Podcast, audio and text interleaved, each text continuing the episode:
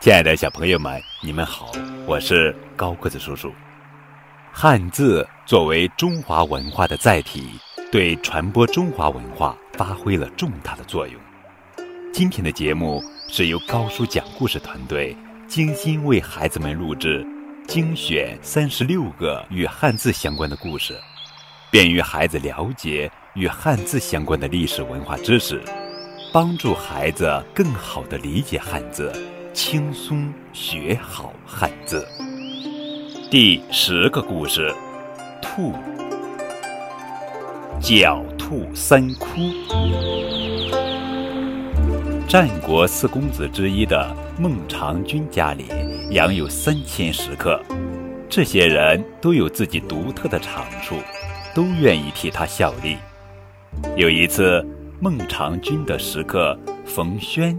去孟尝君的封地薛地收债，孟尝君告诉冯轩，看家里缺什么，顺便带些回来。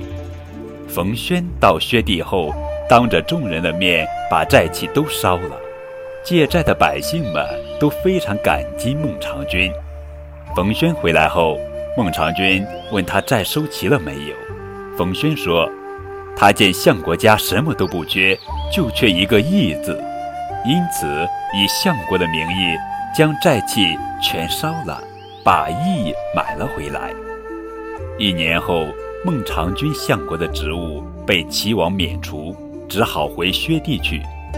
他离薛地还有一百多里路时，百姓就前来迎接孟尝君，这才看到了冯轩给他买的义，非常感谢冯轩。但冯轩对他说。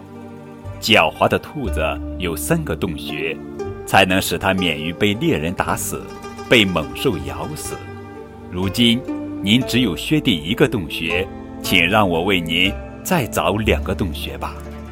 冯轩运用谋略，帮助孟尝君恢复了齐国相国的职位，为孟尝君凿成了第二窟。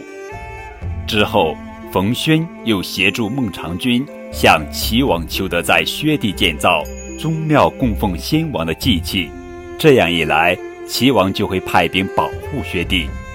等宗庙建成后，冯轩对孟尝君说：“三窟已成，现在您可以高枕无忧了。”后来，孟尝君一生都没有遇到过大的灾祸，这就是狡兔三窟。